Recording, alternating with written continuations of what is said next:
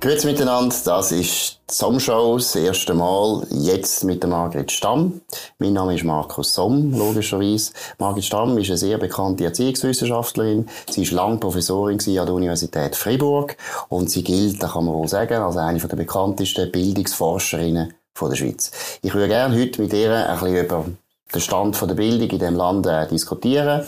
Wir wollen aber anfangen mit Corona, weil Sie haben gerade letztens auf Twitter selber etwas geschrieben, nämlich dass die Ausweglosigkeit, wo wir jetzt drin stecken, dass die irgendwie eben langsam an die Nerven geht, offensichtlich. Und ich würde gerne mal von Ihnen wissen, wie beurteilen Sie Corona jetzt an der Schule? Was hat das mit den Kindern äh, angerichtet in dem Sinne? Also, wenn Sie fragen, was hat das mit den Kindern angerichtet, würde ich sagen, was hat das mit den Kindern und den Jugendlichen mhm. angerichtet. Und eigentlich müsste man da schon unterscheiden. Ich würde meinen, Kinder haben, sind ja noch sehr behütet in der regulären Familie und die sind mehr oder weniger nicht schlecht über die Runde gekommen. Ich glaube, die Jugendlichen haben heute mehr Probleme. Wir haben die lang, sicher bis zum Neujahr, haben wir die nicht recht wahrgenommen. Und jetzt gerade mit diesen Krawall äh, wird jetzt plötzlich, dass die Jugend wird zu, zu einem Problem und man hat Angst, dass das auch könnte eskalieren. Und ich denke, man kann natürlich das Glas immer als halb voll anschauen oder als halb leer. Aber ich glaube, wir müssen die Situation der jungen Menschen wirklich ernst nehmen. Und insofern müssten wir auch überlegen, was genau denn die, die jungen Menschen, vor allem eben die, die jetzt 14, 15 sind, was das, was Corona für sie bedeutet. Was ist denn das größte Problem eben für die Jugendlichen? Also ich denke, also wir sind ja jetzt eine Generation, die zu der bestandenen Generation gehört, die Lebenserfahrung hat, die Lebenskompetenz hat. Und unsere Generation ist sich manchmal zu wenig bewusst, was wir haben können in der, in der Jugend, wie wir mhm. uns haben können entfalten. Mhm. Eines der grössten Probleme von mir aus gesehen, von den jungen Menschen, ist, dass sie zu viel Familie haben im Moment. Dass sie eingesperrt sind daheim, dass sie mit Vater und Mutter ein bisschen aufeinander hocken, unbesehen der sozialen Herkunft, mhm. äh, und dass sie einfach ihre Entwicklungsmöglichkeiten nicht können ausleben Also, mhm. wenn man in der Pubertät ist, dann sucht man nicht nur die akademische oder die schulische Entfaltung, sondern das Ich, die Entwicklung des Ichs, die große Frage, wer bin ich? Was möchte ich? Wohin, wohin mhm. soll ich? Mhm. Alle die Fragen sind im Moment nicht möglich von diesen Jugendlichen, mhm. weil sie einfach alle die Erfahrungen nicht können machen und dazu kommt eben, dass sie äh, aufgrund von der familiären Fokussierung, die sie haben, dass sie auch nicht können in Sportclub, sie können nicht in die Pfadi, sie können nicht äh, in irgendeinen Verein. Mhm. Sie sind einfach sehr, sehr beschränkt äh, auf ihre Möglichkeiten, wo sie sich äh, können entfalten. Mhm. Und das denkt mich schon ein Problem. Und darum habe ich das auch auf Twitter geschrieben, diese Auswegslosigkeit, ein Problem, wo unsere Landesregierung und vor allem Taskforce viel zu wenig berücksichtigen, diese Hoffnungsgebung, dass man den jungen Menschen eine Zukunft mhm. gibt und das mhm. auch zeigt, loset es kommt besser, wir tun etwas für euch. Mhm. Und das fehlt vollkommen, mhm. das fehlt ja auch für unsere Generation. Also mein, mein, mein, Eindruck ist das auch, ich habe das auch letztens gerade jemand anders gesagt, ich finde, wenn man den Bundesrat so ein bisschen erlebt in seiner Kommunikation, und das ist natürlich vor allem Daniel Berse, aber nicht nur, alle anderen sind auch ein bisschen so, man spürt nie so den richtigen Willen, wir mhm. kommen wieder raus. Mhm. Jetzt haben wir durch, es ist hart, aber wir kommen wieder raus. Ja. Und da ist Licht am Ende mhm. vom Tunnel. Das hört man eigentlich nicht. Nein. Man hört immer so eine depressive Stimmung, ja, die Fallzahlen sind nicht gut, die Richtwerte sind nicht gut. Also ganz ehrlich gesagt finde ich es ein riesen Versagen auch von Leadership. Also wo einfach die Leute brauchen das jetzt, genau wie Sie sagen, ja. dass man irgendwie das Gefühl hat, hey, wir wollen raus. Ja. Wir wollen jetzt nicht die ganze Zeit daheim hocken. Und ich glaube, jetzt gerade bei den Jugendlichen trifft das noch viel extremer, ja. die Jugendlichen wollen eben nicht daheim hocken. Ja. Was mir aber schon länger fehlt, aber ich tue, der, der Alain Besser ist mir eigentlich sehr sympathisch, aber er, er wirkt auf mich viel zu nervös. Mhm. Äh, er ist, was ich mir würde wünschen, ist ein Landesvater. Mhm. Und bei der Frau Sommaruga hätte ich mir auch eine Landesmutter gewünscht. Leute, die nicht nur sagen, wir haben durch, wir können, wir können Corona, sondern die auch zeigen, was unsere Hoffnung ist, was unsere Zuversicht ist, was unsere Zukunft ist. Und das fehlt irgendwie und das wäre eigentlich das Zentrale. Wenn Sie denken, was, was Sie in Ihrer Jugend, was ich in meiner Jugend, ähm, an was wir uns gehalten haben, dann sind das immer die Zukunftsszenarien mhm. gewesen. Wir haben mhm. Visionen gehabt. Das mhm. haben die jungen Menschen nicht. Und mhm. Ich meine, es kommt noch etwas Gewaltiges mhm. auf die Jugendlichen zu. Das ist vielleicht der Schuldenberg, äh, mhm. wo man nachher muss tragen. Und da finde ich schon, dass man äh, im Moment müssen wir auch aufpassen, dass wir nicht jetzt die Jugendlichen als so Weichspüler äh, identifizieren mhm. oder manchmal sagt man, ja, das ist wieder der Erziehung mhm. oder die, die, die mhm. Eltern, die ihre Kinder nicht mehr erziehen können, die können nicht mehr verzichten. Mhm. Das hat mit dem nichts zu tun. Hat es ein bisschen mit dem zu tun, was ich vorher interessant gefunden habe, was Sie gesagt haben, eben die wollen im Prinzip nicht die ganze Zeit in der Familie sein. Sie brauchen wie auch ihren eigenen Raum. Und das wissen wir ja selber aus der Jugend auch. Eben wie eine Pfadi wichtig ist, wie Musik damals wichtig ist, also die eigene Kultur. Und ich glaube, heute das grosses Problem der Jungen ist, dass wir Erwachsene unsere Jugend ewig verlängern. Wir werden nie mehr erwachsen. Ich rede jetzt noch stärker von meiner Generation, ich bin noch ein bisschen jünger als Sie, aber oder, wir sind eigentlich auf eine Art aufgewachsen, dass wir nachher gefunden haben, wir wollen eigentlich immer so bleiben. Früher der Unterschied zwischen mir und meinem Vater ist riesig gewesen. Das mhm. ist ein kultureller Unterschied mhm. Ich bin in einer anderen Welt gewesen als er. Es hat eine Erwachsenenwelt gegeben. Mein Vater ist am Sonntag noch mit dem Anzug rumgelaufen. Im Haus. Heute undenkbar. Heute sind wir alle angelegt wie unsere Kinder. Wir passen uns eher fast an den Kind. Und für ja. Kind, glaube ich, oder für die Jugendlichen ist doch das ein Problem, dass sie sich wie nicht mehr abgrenzen können von den Erwachsenen. Ihre eigene Welt ist eigentlich bedroht dadurch, dass wir so ewig jung bleiben Hat das, das etwas, oder wie würden Sie das sagen? Das würde ich sehr unterstützen. Ähm, äh, dass äh, die Erwachsenen heute, die im Jugendwahn sind, dass das für viele Jugendliche peinlich ist. Mhm. Also ein Vater, wenn Sie jetzt als Vater, wenn Sie einen Sohn haben, nehme ich an, mhm. und wenn Sie den im Joggen noch schlägt, mhm. dann ist das für den Sohn nicht einfach eine Bewunderung vom Vater, mhm. sondern eher eine Belastung. Und er findet sie wahrscheinlich peinlich. Er sagt ihnen das vielleicht nicht, weil was man auch muss mhm. sehen, was, was wirklich ein ein, äh, ein Phänomen ist, ist, dass jede Jugendstudie zeigt das, dass die Jugendlichen Eltern eigentlich als Vorbilder anschauen. Mhm. Irgendwo, also zwar wenn sie nicht, dass, dass wir jetzt so aussehen wie die Jungen, wie sie selber, aber Sie sagen auf die Frage, wie findest du deine Eltern, haben sie dich gut erzogen, wie du sie be äh, beurteilen, sagen 60, 70 Prozent der jungen Menschen, ich mache es mal genau so. Yeah, yeah. Und das ist etwas, was mich auch ein bisschen irritiert, weil mhm. eigentlich müsste man ja, also das ist einmal meine Vorstellung, oder so wie ich sozialisiert worden bin, äh, habe ich die Vorstellung, dass man sich eigentlich auch von den Eltern müsste distanzieren mhm. und dass man einen neuen Lebensentwurf mhm. entwickelt. Und möglicherweise ist Corona jetzt eine Chance, dass junge Menschen, die so auf der Familie oben hocken, mhm. dass sie sich plötzlich überlegen, hey, mhm. mhm. also meine Eltern sind ja doch nicht so cool. Ich, wir mhm. müssen ein anderes Leben wählen. Mhm. Und Corona ist vielleicht auch eine Chance, mhm. dass jetzt einmal die Jugend wieder aktiver wird und politischer wird, was schon Tendenz vor Corona war, und dass sie eine neue eine eigene Identität entwickeln, mhm. auch als Erwachsene. Ja, und ich finde eben, die eine eigene Jugendkultur dann haben, oder? Wo man eigentlich weiss, das ist nur vorübergehend. Irgendwann kommst du dann ins Zeitalter vom Erwachsenen. Aber die Jugend ist eine Zeit für sich. Ja. Und ich habe das Gefühl, wir versichern eigentlich den, durch unseren Kindern die Jugend, weil wir finden, unsere Jugend soll eigentlich nie mehr aufhören. Unsere Jugendkultur bleibt gleich, oder?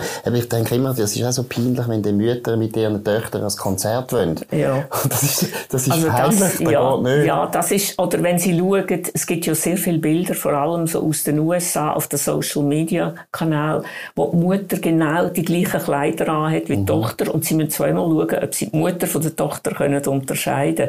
Und das ist eigentlich etwas, wo Mutter vielleicht sich sonnet in dieser Jugendidentität, die sie mhm. aufbaut. Für die Töchter ist es aber wahrscheinlich auf längere Frist mhm. eher äh, ein Negativum, weil sie sich nur mühsam kann abgrenzen gegen die Mutter. Mhm, weil mhm. eigentlich wollen wir ja von, also wenn die Jugendlichen von ihren Eltern, dass sie eben entweder Modell sind oder dass man sich ihnen kann reiben kann. Mhm, genau. Weil wenn sie von ihrem Vater erzählen, mhm. dass der am Sonntag noch mit der Schale mhm. rumgelaufen ist, haben sie zumindest ein Modell gehabt, wo sie sich haben können abarbeiten mhm. an dem. Mhm. mhm. Und das ist heute sehr schwierig mhm. für die Jugendlichen, dass sie zum Teil, ich sage immer, das Schwierigste an der Erziehung ist, wenn der Vater sagt, meine Tochter ist meine beste Freundin. Ja, oder die Mutter sagt, mhm. mein Sohn ist mein bester Freund. Mhm. Dann muss ich sagen, das ist leider eine falsch verstandene äh, äh, Erziehungstaktik oder eine partnerschaftliche Erziehung,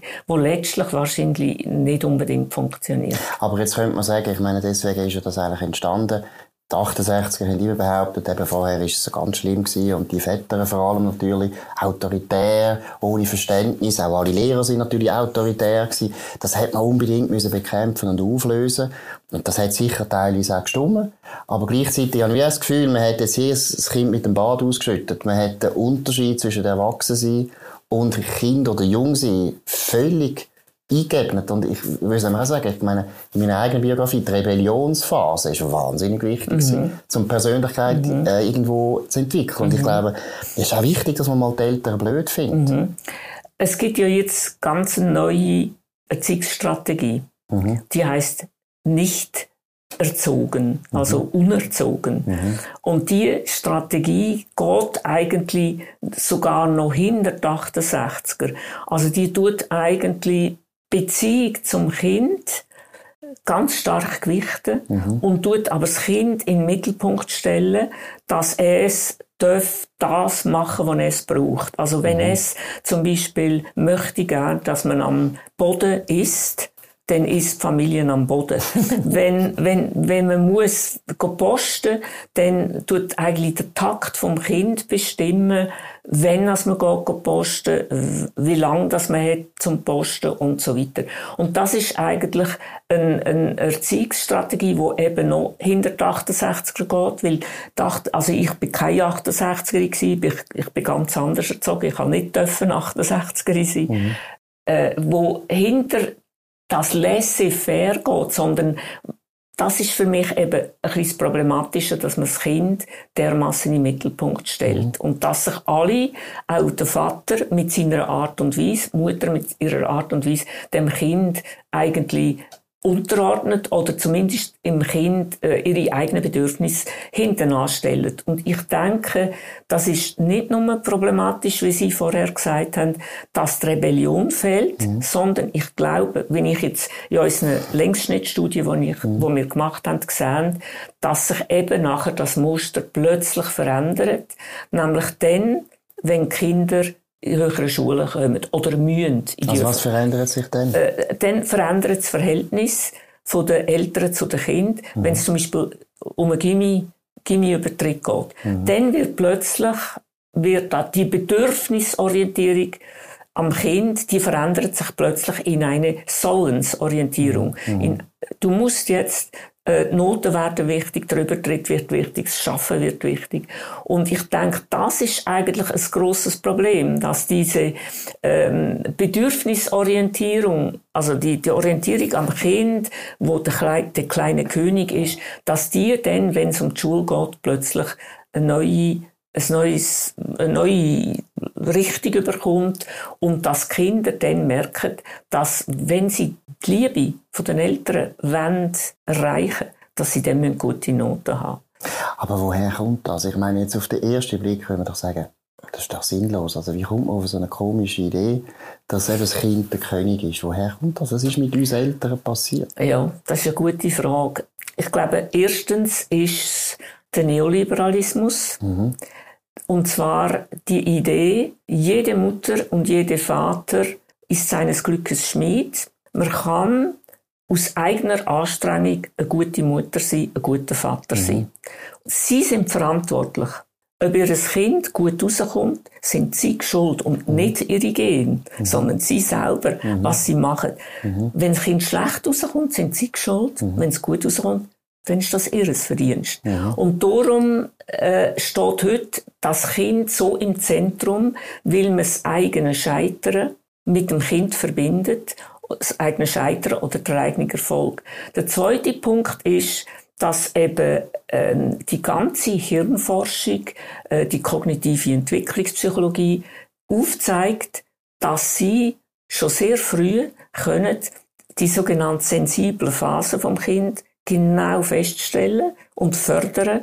Und wenn sie das Kind nicht zum rechten Zeitpunkt fördern, mhm. sind sie schuld, wenn sie die Risiken verpasster Chancen in Kauf nehmen. Mhm. Also die Machbarkeit des Kindes, das ist in den letzten 20 Jahren ein enorme, ähm, ein enormes grosses Paradigma geworden und die ganze Beratungsindustrie, mhm. die dahinter steckt, mhm. fokussiert ja auch auf das, mhm. dass sie aus ihrem Kind können einen Diamant machen, wo sie können schleifen. Aber ist das nicht immer so gewesen? Ich meine, Kind, also die Eltern haben immer wollen, dass den Kindern mal besser geht als ihnen. Also es dunkelt mich eine von der stärksten Motive, die überhaupt Menschen haben. Ich will sogar so weit gehen, der Kapitalismus hat am Schluss mit dem zu tun.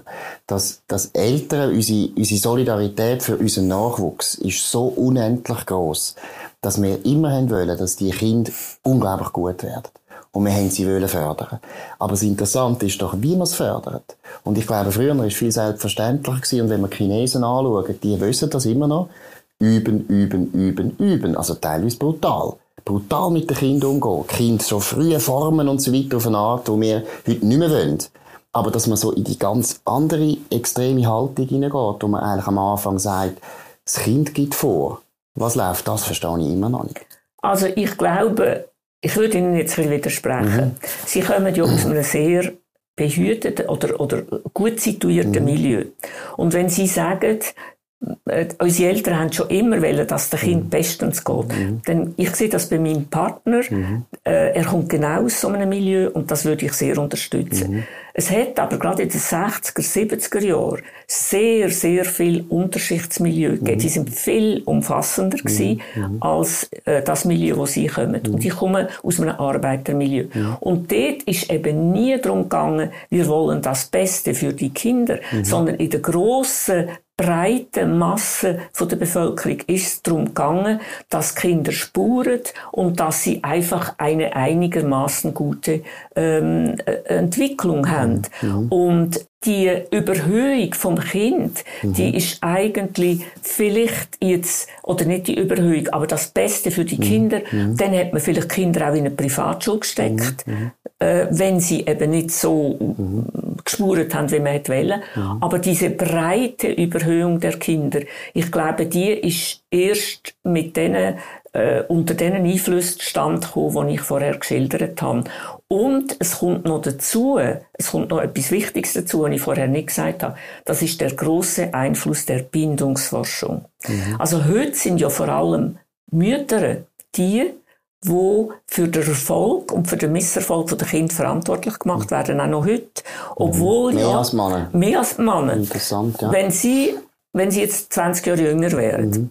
Und dann wären sie, hätten sie gesagt, hey, ich habe jetzt zwei Kinder, ich will jetzt ein guter Vater sein. Mhm. Und dann hätten sie in ihrer Position heute, mhm. mhm. hätten sie dann am Freitag Nachmittag oder den ganzen Tag frei gemacht, mhm. dann wären sie ein sensationeller Vater gewesen. Mhm. mhm. Weil sie dann, sie könnten die Windeln wechseln, sie wären mit ihrem... Das habe ich aber gemacht. Das haben sie gemacht, ja, aber jetzt reden wir nicht von dem.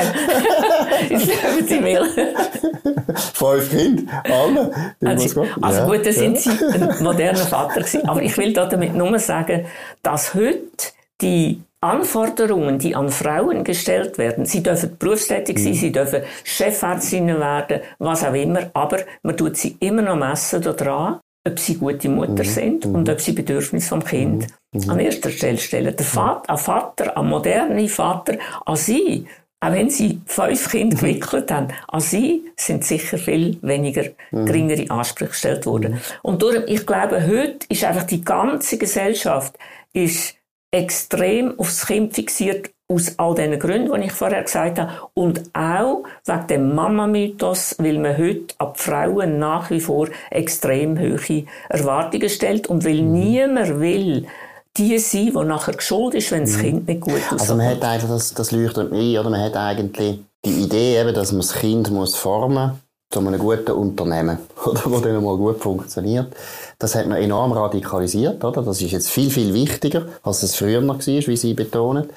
Und gleichzeitig ist eigentlich logisch, und das ist dann wieder eher traditionell, das ist jetzt eigentlich der Job der Frauen. Also ja. die Frauen sind eigentlich dafür verantwortlich, dass die kleinen Kinder alles, eben Nobelpreisträger oder Super-Tennisspieler und so weiter werden. Finden Sie das jetzt nicht auch sehr, sehr eigenartig? Jetzt sind wir 2021 mhm. und wir machen Frauenförderung, wir machen Mädchenförderung. Wir, wir tun seit 20 Jahren oder mehr haben wir Riesenprogramm. Aber die Frauen werden nach wie vor an ihrem an ihrer Rolle gemessen, inwiefern dass sie fähig sind, ob sie den Beruf und die Familie unter einen Hut bringen. Gut, aber Frauen, ich glaube, es liegt aber auch an den Frauen. Ehrlich gesagt. Also, ich meine, das ist auch eine Diskussion, die ich mit meiner Frau immer hatte. Wo wir eben das erste Kind bekommen haben, ist klar gewesen, wir können beide Teilzeit arbeiten. Und dann bin ich auf 80 Prozent. Und meine Frau auf 60. Obwohl wir in der Kinderkrippe hatten, wir hätten gut können Kind drei Tage bringen, einen Tag übernimmt sie, einen Tag übernehme ich. Aber meine Frau hat gefunden, nein, ich will auch zwei Tage mit dem Kind sein. Fair enough, ist okay, ist ihre Choice gewesen. Aber bei mir ist völlig klar gewesen, nein, 80% ist gut. Das ist, äh, kann ich gut machen in dieser Redaktion. Da habe ich immer noch gute, da bin ich damals, damals beim Tagesanzeiger gewesen. Im Bundeshaus habe ich genau gewusst, einen Tag am Freitag daheim bleiben. Tut deinen Status in dieser Redaktion nicht untergraben. Aber eben. Wenn du auf 60 gehst, wird er untergraben. Und, ja. Aber da finde ich, ja. das ist einfach eine andere Prioritätenordnung, oder? Ja. Männer tun nach wie vor, glaube ich, mhm. immer sagen, der Beruf ist enorm wichtig, weil ihren Beitrag an die Familie ist eben immer noch stärker der Beruf mhm. eigentlich, sind immer noch das Gefühl, wir sind da eigentlich Versorger. Und bei der Frau ist es gerade umgekehrt. Die Frau ist die erste Priorität, wie geht es dem Kind. Mhm. Von dem her würde ich ja sagen, es stimmt, es ist ein bisschen unfair, dass die Frauen jetzt die Last haben, dass man immer ihnen noch sagt, ja, ihr seid eigentlich für das Kind verantwortlich. Aber die Frauen ziehen es auch an sich. Also sonst hätte es viel mehr Frauen, die Chefärztinnen wären und würden sagen, ich stelle eine an. Zu 100 Prozent. Ja, es liegt auch noch etwas anderem, aber da kommen wir vielleicht später drauf. Es liegt eben am Selbstbewusstsein und am Selbstvertrauen der Frauen.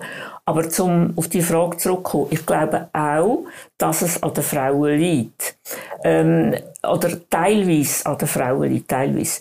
Ich habe das selber bei mir gesehen und ich habe jetzt ein Buch geschrieben zum Mama-Mythos, basierend auf einer Studie von mhm. uns und die zeigt sich extrem gut, wie eben in unserer Gesellschaft das Vorurteil sehr verbreitet ist, wenn man die Frage stellt, die Mütter oder wenn man, wenn, wenn, man, wenn man das muss beurteilen, die Aussage, Mütter sind die besseren Fürsorgerinnen als die Männer. Mhm. Dann sagen es mehr als 60 Prozent von der Frauen wie von den Männern, jawohl, das mhm. ist es so. Mhm. Und die Theorie, die, ich sage, das ist ein Vorurteil. Mhm. Das ist auch empirisch nachgewiesen, dass das ein Vorurteil ist, dass Männer genauso die guten Fürsorger können sein. Aber mit dem Vorurteil haben sehr viele Frauen zu kämpfen. Äh, und es kommt dazu, dass sie ja so sozialisiert worden sind, mhm. dass sie eigentlich äh, zu den Kindern gehören und dass auch das Gefühl bei den Frauen verbreiteter ist, dass sie zu den Kindern auch, auch emotional wollen eine stärkere aber Beziehung. Aber ist das nur ein Mythos? Ich meine, ich will jetzt nicht biologistisch tönen, aber bin natürlich. Ich meine, dass Frauen, weil sie natürlich Kind gebären und auch die ganze frühe Phase von einem Kind einfach anders erleben als wir Männer, dass das auch eine gewisse Neigung ist, die ehrlich gesagt auch von der Biologie herkommt. Das kann man schon abschleifen und relativieren und so weiter. Bei uns kann man, bei uns Männern kann man das auch relativieren. Aber ich habe jetzt letzte gerade hat meine Tochter, die Medizin studiert, mir erzählt, haben sie an der Uni gelernt, gibt es eine Studie, die beweist, dass äh, Männer, wenn Männer eine Waffe sehen, dann geht der Testosteronspiegel rauf. Das ist ja fast biologisch. Und natürlich können wir das alles ein bisschen ändern, aber irgendwo, wenn Sie sagen, nur ein Mythos, ich glaube, es ist nicht nur ein Mythos, sondern es hat schon zu tun damit, mit gewissen Geschlechterdifferenzen. Die Frau hat in der Tat einen Vorsprung. Sie hat ja neun Monate das Kind mhm. ausgetragen, sie tut es gebären, sie tut es nachher mhm. stillen. Mhm. Aber wir wissen heute, dass eben auch Männer je nachdem, in, welche, in welche Situation sie mhm. reinkommen, ob sie auch äh, Interesse zeigen mhm. an dem, wie sie mhm. mit der Frau, was sie mit der Frau mhm. aufbauen wollen. Männer, da gibt es Längsschnittstudien, die zeigen, dass Männer genau so Fürsorge können entwickeln mhm. wie Frauen, aber sie machen es eben ein bisschen anders. Mhm. Mhm. Und wir tun eben die Männer immer an den Frauen messen. Wir meinen immer, ein Mann kann nur fürsorglich sein, wenn er sich genau so verhaltet wie die Frau. Aber ein Mann hat in der Regel ein anderes Verständnis mhm. von Fürsorge und macht es dann anders. Mhm. Ich kann mir ich meine, es ist auch, was Sie jetzt anschneiden, das ist eigentlich eine unheilvolle Diskussion. Sie sagen jetzt, wenn ein Mann eine Waffe sieht, dann hat er einen höheren Testosteronspiegel. Es gibt mhm. ein anderes Beispiel. Mhm. Ich weiß nicht, Sie haben ja Söhne und mhm. Töchter. Zwei Söhne und drei Töchter. Wir haben, wir haben einen Sohn und eine Tochter. Mhm. Es ist ja die grosse Frage, welche Wörter sagen die Mädchen zuerst mhm. und welche Wörter sagen die Buben zuerst. Mhm. Und bei den Mädchen ist es meistens die Puppe oder mhm. irgend so etwas und mhm. beim Bub ist es der Bagger oder das. Auto. Jetzt könnten wir uns noch eine Stunde unterhalten darüber, was ist biologistisch. Wir wissen das eben nicht. Ist das jetzt wirklich eine Anlage oder ist das eine, Sozi eine frühe Sozialisation. Wir wissen es nicht. Viel wichtiger finde ich gesellschaftspolitisch wichtig, was unsere Gesellschaft daraus macht. Also wenn wir mit diesen Geschlechtsunterschieden mhm. umgehen, mhm. ob wir jetzt ähm, die Buben äh, einfach äh, probieren, auch vielleicht auf, aufs weibliche Element mhm. herzuleiten, dass sie das auch integrieren, äh, die Mädchen aufs männliche Element. Ich finde das viel wichtiger. Aber finden Sie das die, nötig? Oder ich empfinde jetzt das fast ein bisschen als Social Engineering. Dass man so ein bisschen, oder, sagt eben, wir wollen jetzt Männer ein bisschen auf die Rolle hinleiten und Frauen auf die andere. Ist das nötig? Ich habe nicht gesagt, auf die Rolle hinleiten. Mhm. Ich habe gesagt, integrieren. Mhm. Das Schlimmste, Schlimmste finde ich, wenn jetzt Männer meinen, die jungen Väter mhm. meinen, sie müssen intensive Väter werden, mhm. genau mhm. so wie die Mütter. Mhm. Und es ist ja gut und recht, wenn sie ihr Baby im Snöckli äh, an sich tragen, aber ich finde, diese Polarität zwischen dem weiblichen Element und dem mhm. männlichen Element, das ist ganz wichtig fürs Aufwachsen von einem Kind. Mhm. Und das muss nicht immer eine Frau sein und ein Mann sein. Mhm. Das können durchaus, das kann auch ein lesbisches Paar mhm. sein, das kann ein schwules Paar sein.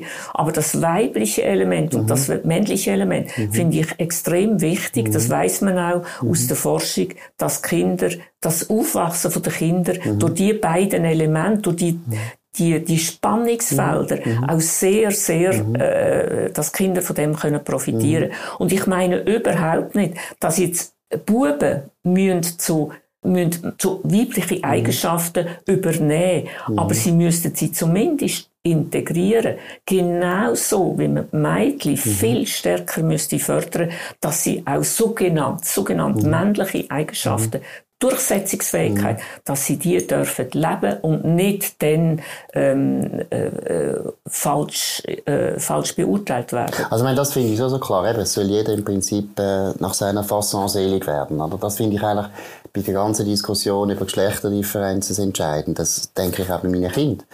Alle die Kinder sollen machen, was sie wollen. Und wenn ein Mädchen will Mutter werden und Hausfrau, dann soll es das werden. Wenn sie will Professorin werden und Chefärztin, soll sie das werden. Ist mir eigentlich völlig egal. Und das Gleiche gilt bei den Buben. Wenn ein Bub von, von mir will Hausmann werden ist mir gleich. Er soll einfach da machen, was er will. Was ich aber auch wieder nicht will, ist, dass eben im Prinzip Gesellschaft, und meistens ist es dann der Staat, irgendetwas vorgibt und sagt, ja, wir müssen jetzt eben schauen, dass Männer jetzt, oder wie wir es jetzt in der Schule haben, oder Buben müssen jetzt plötzlich anfangen auch Hausarbeit machen und so weiter, obwohl es jetzt Buben gibt, die das einfach nicht gern wollen. Die, die das wollen, sollen das, ist mir gleich, aber umgekehrt ja auch.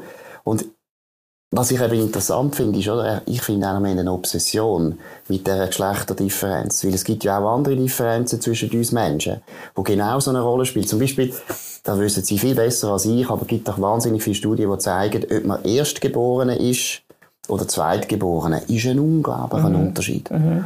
Über das reden wir eigentlich nie. Genau. Also, meine Antwort auf das wäre, die grösste Unterschied, und das ist einer von meinen grossen Forschungsschwerpunkten, mhm. auch jetzt mhm.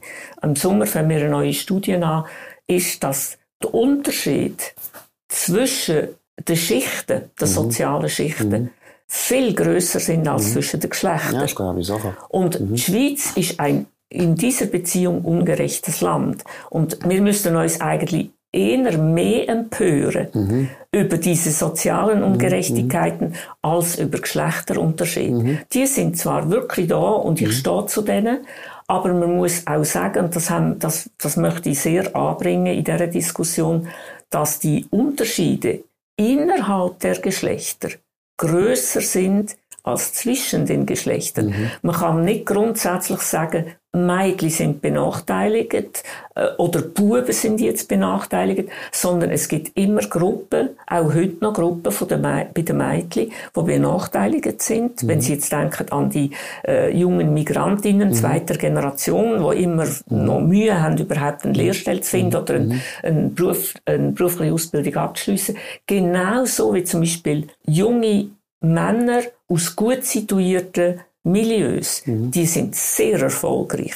Also man darf einfach nicht Buben grundsätzlich zu den Bildungsverlierern stempeln, mhm. sondern man muss das Ganze differenzierter anschauen und man muss eben sehen, die soziale Herkunft zensiert. Das ist das Hauptproblem bei uns in der Schweiz. Wie tun Sie das beurteilen? Ich meine, das Thema, das Sie jetzt ansprechen, das ist ein uraltes Thema, das ist eigentlich seit den 60er Jahren hat man immer über das geredet. Ich meine, die ganzen Bildungsreformen, wo man dann überall im Westen, redet jetzt nicht nur von der Schweiz, angestrengt hat, ist immer das Ziel gewesen, Bildungsungleichheit zu beseitigen.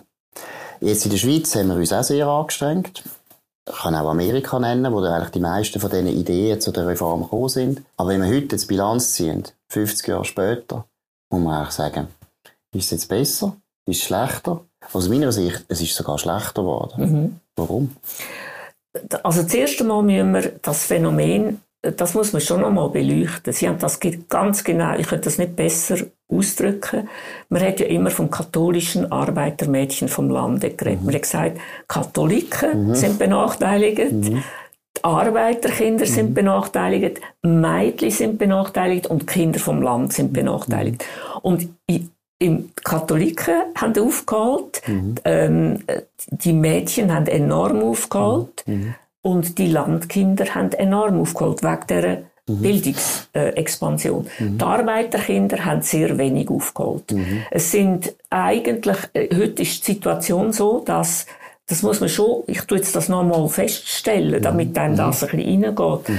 Ähm, es sind etwa aus der bildungsambitionierten akademischen Familie machen 88 oder 90 oder noch mehr Prozent eine Matur. Mhm. Bei den Arbeiterkindern inklusive Migrantenkinder sind es 24 Prozent ungefähr, mhm. je nachdem, welche Studien man beizieht.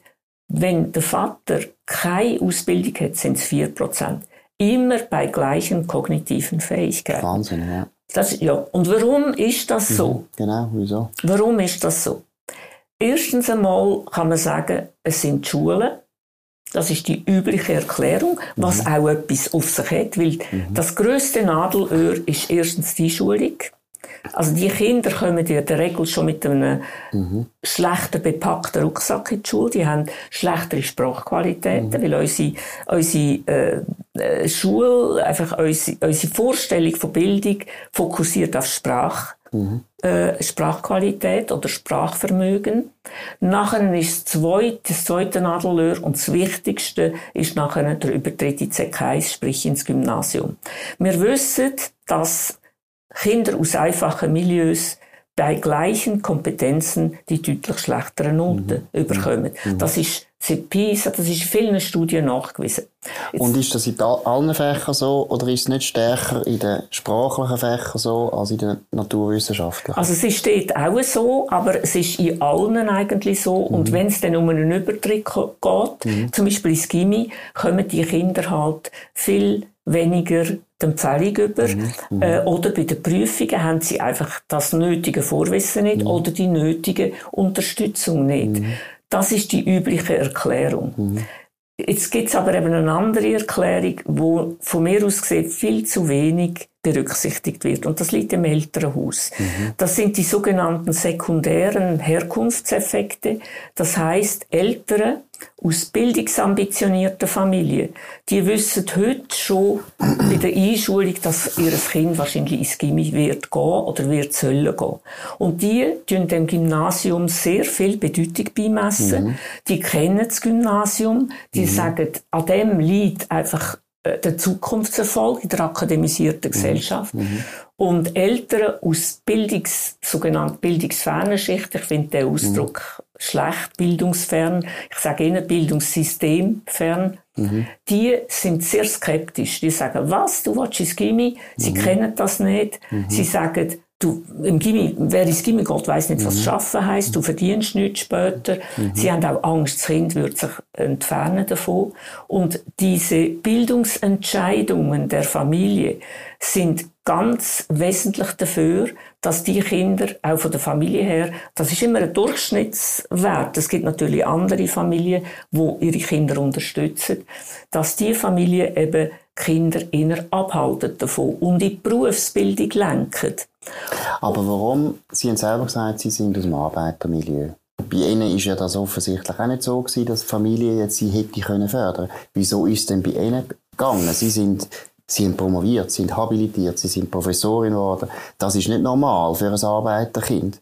Warum ist denn bei Ihnen trotzdem gegangen? Ich habe erstens eine überfachliche Kompetenz. Mhm. Das steht auch im Lehrplan 21. Mhm. Und das ist, ich habe einen extremen Willen. Mhm. Und äh, eine Hartnäckigkeit. Und mhm. das habe ich einfach verfolgt. Aber das noch Wichtigere war, ich hatte im Lehrerseminar einen Mentor gehabt. Mhm. Und fast alle Arbeiterkinder, die es arbeiten, mhm. haben Mentoren mhm. und Mentorinnen. Und dann habe ich meinen Partner gehabt, der einfach mich absolut gefördert hat. Ich bin in das Milieu hineingekommen. Mhm. Er, ich habe am Anfang gesagt von unserem Gespräch, dass er wahrscheinlich aus einem ähnlichen Milieu mhm. kommt wie sie. Und dort sind mir einfach alle Schuppen von den Augen gefallen und dort ist mein Selbstbewusstsein mhm. erst gewachsen. Mhm. Und ich würde behaupten, aber das wäre eine These, die ich im Moment nicht belegen kann, mhm.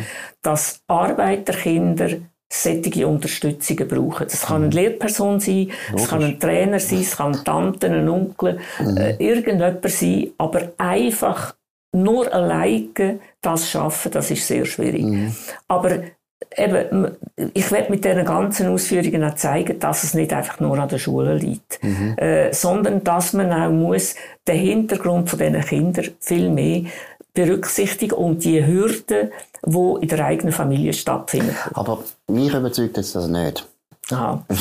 Nein, weil ich meine, das Problem, dass eben Familien sind unterschiedlich verortet in sozialer Schichtung. Und dass die Kinder, die aus der Oberschicht kommen, immer einen Vorteil haben. Das ist 2000 Jahre alt. Das hat es immer.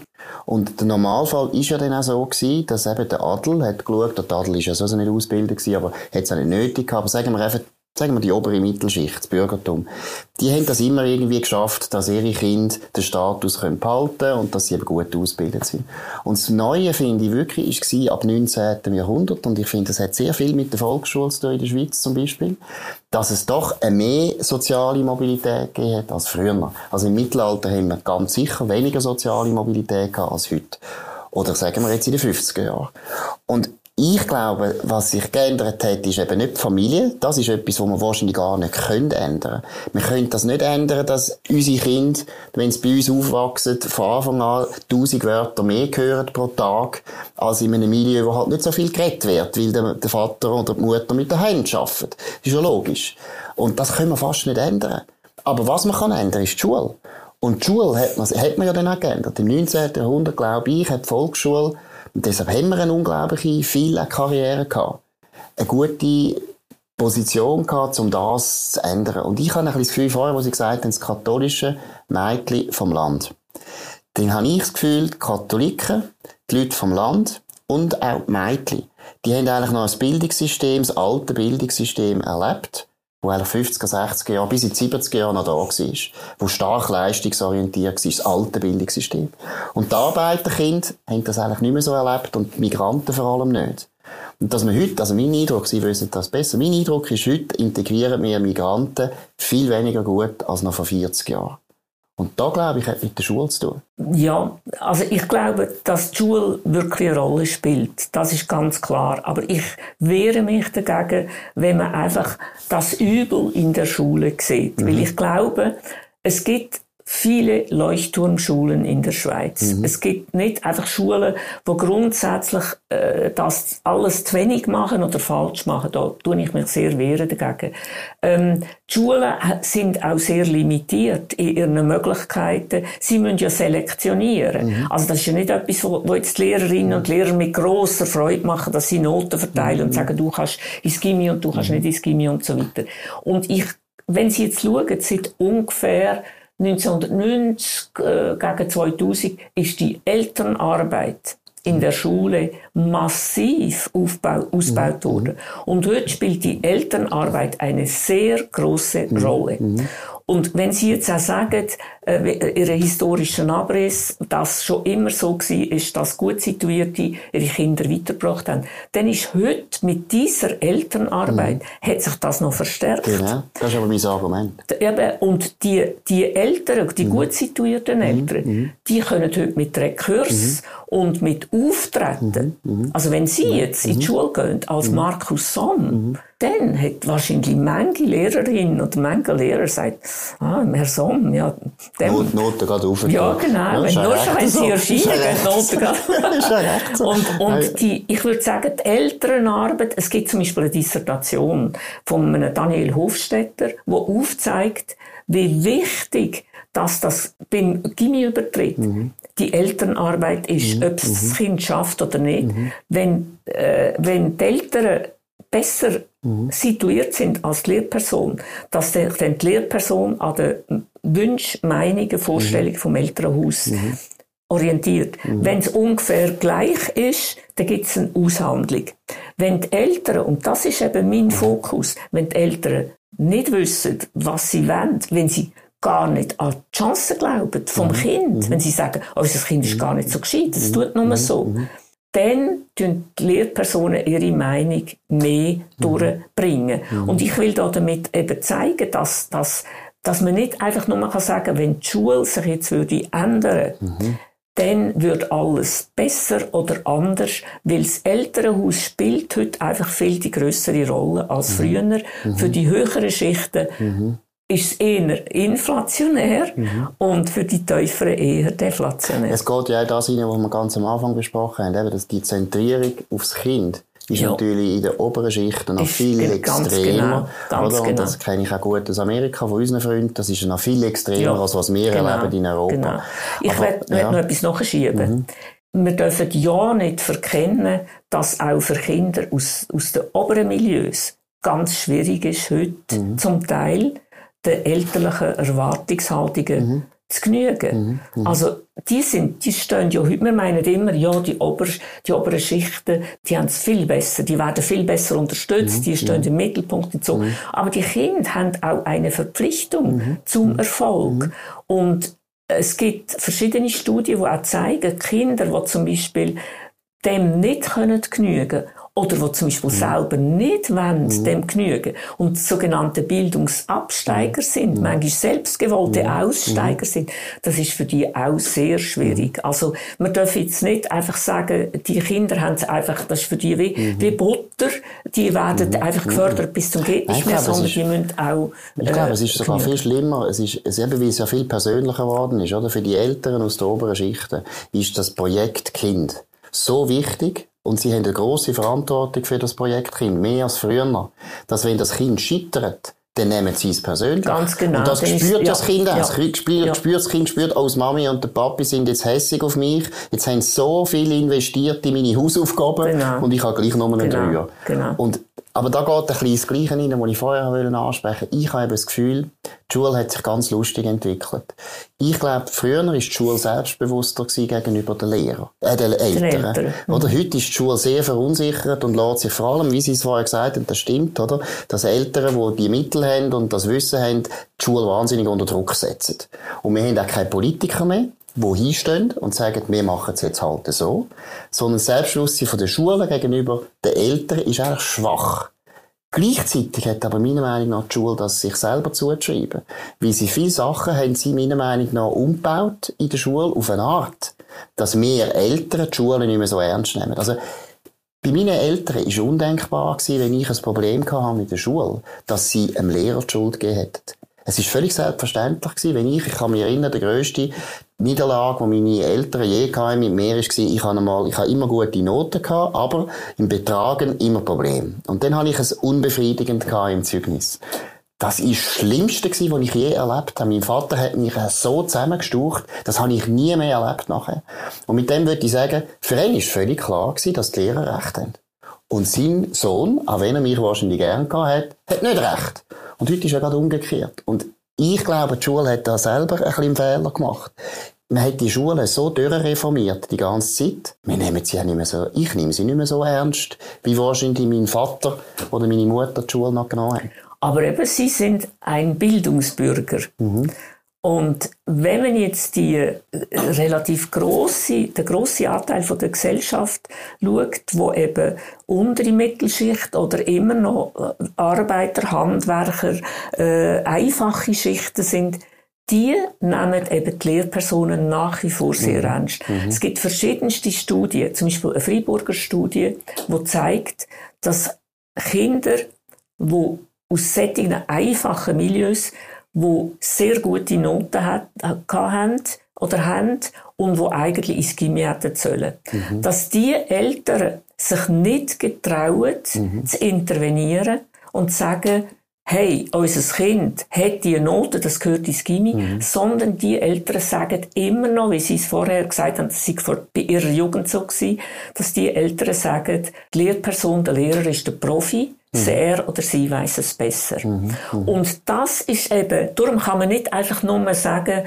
äh, die Schulen haben sich einfach so verändert, mhm. sondern die ganze Gesellschaft hat sich verändert. Aber wir haben eben gerade in, in, Bezug, ich komme nochmal auf die Bildungsentscheidungen mhm. zurück, mhm. dass eben einfache Familien nach wie vor autoritätsgläubiger sind, weder bildungsnähere Familien, die eben sehr selbstbewusst worden sind und wo auch, auch und sie, und sie sagen zu Recht, viele Eltern haben das Vertrauen in die Schule nicht, vielleicht nicht gerade verloren, aber sie, sie tun sehr mit dem Vertrauen handeln und sagen, jetzt schauen wir mal, wie das die Schule macht.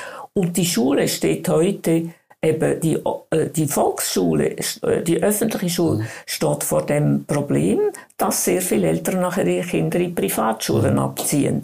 Und das ist äh, das ist ein grundsätzliches Problem, wo ich aber eben wiederum nicht mag, nur der Schule in die Schuhe schieben, sondern unserer ganzen Gesellschaft, dass die Autorität ist ja eigentlich ein böses Wort geworden mhm. in der ganzen mhm. Gesellschaft. Mhm. Der Erziehungsstil geht mhm. in eine ganz andere Richtung mhm. und die Schulen sind eigentlich für mich ein Abbild von unserer ganzen Gesellschaft geworden. Und ich will wiederum sagen, es gibt Leuchtturmschulen, wo das hervorragend machen und andere Schulen, wo das vielleicht nicht so günstig machen. Aber Sie haben nicht das Gefühl, das ist mein Eindruck, oder? die Schule hat halt sehr viele Sachen von ihrem Kerngeschäft nicht völlig aufgegeben, aber doch vernachlässigt. Oder? Ich meine, ich muss jetzt ganz ehrlich sagen, ich sehe das selber als, auch als Arbeitgeber schon lange.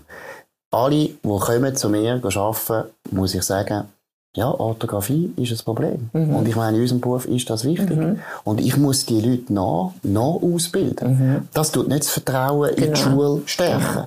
Wenn ja. ich meine Kinder schaue, wie die Orthographiefehler machen, obwohl sie im Gimmi sind, das ist eine Katastrophe. Ja. Und ich glaube, die Schule hat wahnsinnig einen Fehler gemacht, dass man in vielen Sachen, oder die Schule, eigentlich sind es Bildungspolitiker gewesen, die die Fehler gemacht haben, dass man über alles andere geredet hat, als über das Kerngeschäft.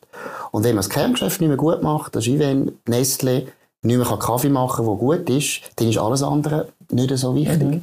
Und da, glaube ich, ist ein Hauptproblem, dass sehr viele von diesen Reformen haben nicht dazu geführt, dass die Leute einfach gut ausgebildet sind, sondern eben, sie wissen dann fast zu viel und alles nicht ganz gut.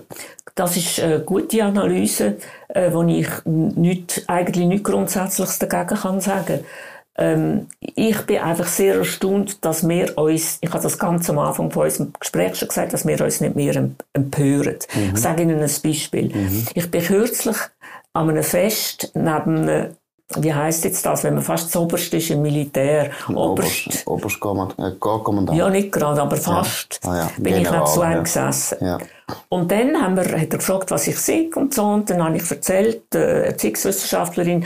Und dann haben wir von der 15% Risikogruppe angefangen oder ich habe ihm erzählt, mhm. dass wir 15% äh, laut PISA-Studie äh, von der äh, sogenannten Risikogruppe mhm. haben, die nach neun Schuljahren nicht können, kaum können lesen und dann hat er gesagt, genau das haben sie jetzt aufgenommen. Mhm. Sie tun nämlich in der Rekrutenschule Lesekurs machen für die mhm. Rekruten. Und die sind vollkommen ausgebucht. Wahnsinn. Und dann ich, bin ich nachher heim und habe zu meinem Mann gesagt, Wieso empören wir uns mhm. nicht über das? Wir haben eines der mhm. teuersten Bildungssysteme mhm. auf der Welt und wir haben 15 Prozent der jungen Menschen, mhm. die nicht können lesen können, also die nicht lernen, mhm. richtig lesen. Aber dann in der Rekrutenschule sind sie offenbar top motiviert, das zu lernen. Aber wieso empören wir uns nicht? Was ist los? Das frage ich mich auch. Zum Beispiel in Deutschland, die PISA-Studie haben in Deutschland extrem viel ausgelöst. Mhm. Und die Deutschen haben wirklich sehr viel Reformen mit unterschiedlichem mhm. Erfolg mhm. eingeleitet. Und dort ist die Empörung, ich bin sehr viel in Deutschland mhm. und die Empörung ist dort gross gewesen. Mhm. Und in der Schweiz tun wir immer alles so mhm. abtempieren. Mhm. Und wir sagen, ja, wir haben ja Durchlässigkeit und es kann ja mhm. jeder, der will mhm. und so. Und wir tun uns eben nicht über die soziale Ungleichheit enervieren, wir tun uns nicht über die, die Probleme vom, vom, vom Können lesen nach neun Schuljahren enervieren ähm, ich weiß auch nicht, ob das unsere Mentalität ist, dass wir einfach, wir haben ja auch Mühe mit den Hochbegabten, also wir haben auch mhm. Mühe mit denen, wo, wo, wo, ähm, wo jetzt wirklich rausragen, dass wir denen mhm. eine, eine, eine eigenständige, individuelle Ausbildung zukommen. Wir haben am liebsten, wenn Gräsli gleich hoch sind, wenn der Rasenmäher drüber geht und dann schaut kein Gräsli mehr über das andere und dann schauen wir eben auch nicht, was unten dran bleibt, oder? Aber vielleicht, auch, aber vielleicht ist es auch so, dass bei uns eben noch nicht so schlimm ist. Also ich würde jetzt eher die These vertreten. Oder ich glaube, also Amerika kenne ich sehr gut und dort ist es eine Katastrophe. Und dort haben eigentlich meiner Meinung nach, darüber können wir jetzt nicht mehr reden, aber alle die Reformen, die man dort in den 60er Jahren schon angefangen hat, Amerika war das erste Land gewesen. Und wir haben ja, wenn man Hamas anschaut, das habe ich erst letzte festgestellt, Hamas anschaut, die Konzepte, die dort drin sind, die sind alle aus Amerika von den 60er Jahren. Und die Amerikaner haben mit diesen Reformen ihr ganzes Schulsystem zerstört. Und was ist passiert? Genau, was Sie vorher auch geschildert haben. Alle amerikanischen Eltern, die gute Ausbildung haben, Kinder, Kinder gehen in die Privatschule. Die Freunde, die wir haben, sind selber alle noch in der öffentlichen Schule gewesen, wo sie noch gut war. Und die Kinder alle Privatschulen. Und das finde ich etwas vom Schlimmsten, was es gibt, oder? Weil die soziale Ungleichheit wird dann ganz massiv wenn die privaten Schulen kommen. Und jetzt in Deutschland habe ich das Gefühl, die sind eben auch schon weit fortgeschritten gewesen. Deshalb ist dort die Empörung grösser, weil man den Schaden mehr sieht. Ich glaube, wir sind noch in einer Phase, wo man den Schaden noch nicht richtig erfasst. Die Leute sind sich dessen noch nicht so richtig bewusst. Das kann sehr wohl sein. Es kann aber schon auch sein. Also, ich werde jetzt das schon noch nachher, nachher schicken. Ich habe zwar vorhin vielleicht sogar ein bisschen dramatisiert mit diesen 15 mhm. Prozent und mhm. diesen Rekrutenschulen.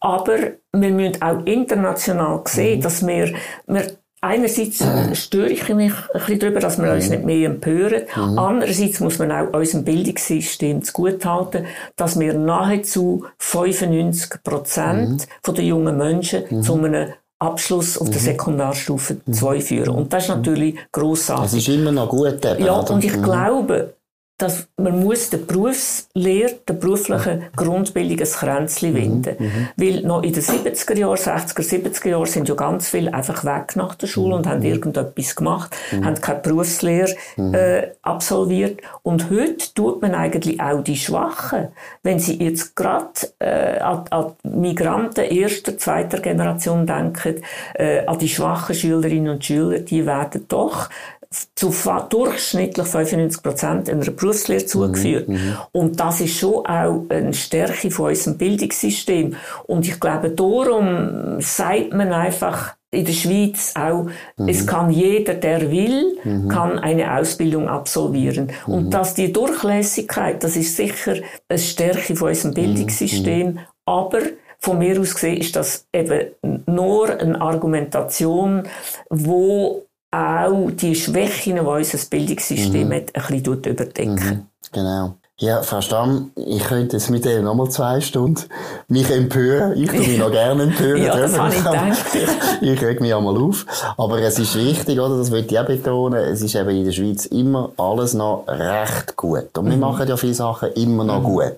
Und es ist ja eher, wenn man dann eigentlich über das redet, was eben negativ ist, soll das nicht heißen, alles ist schlecht. Ja, sondern es sind einfach so wichtig, man Entwicklungen, die man halt jetzt schon früher sieht. Genau. Und wo man könnte korrigieren. Ja. Aber letztlich ist natürlich die Volksschule immer noch eine wahrscheinlich von der besten Schulen von der Welt. Ja. Da kann man betonen und so, wie können wir auch stolz sein. Aber deshalb müssen wir ja darüber reden. Ja. Dass es nicht in die ja. falsche Richtung ja, geht, und wir, und wir wollen ja nicht diese Creme, das Cremeli glatt streichen, sage Mhm. ich immer, dass es kein Rissli gibt.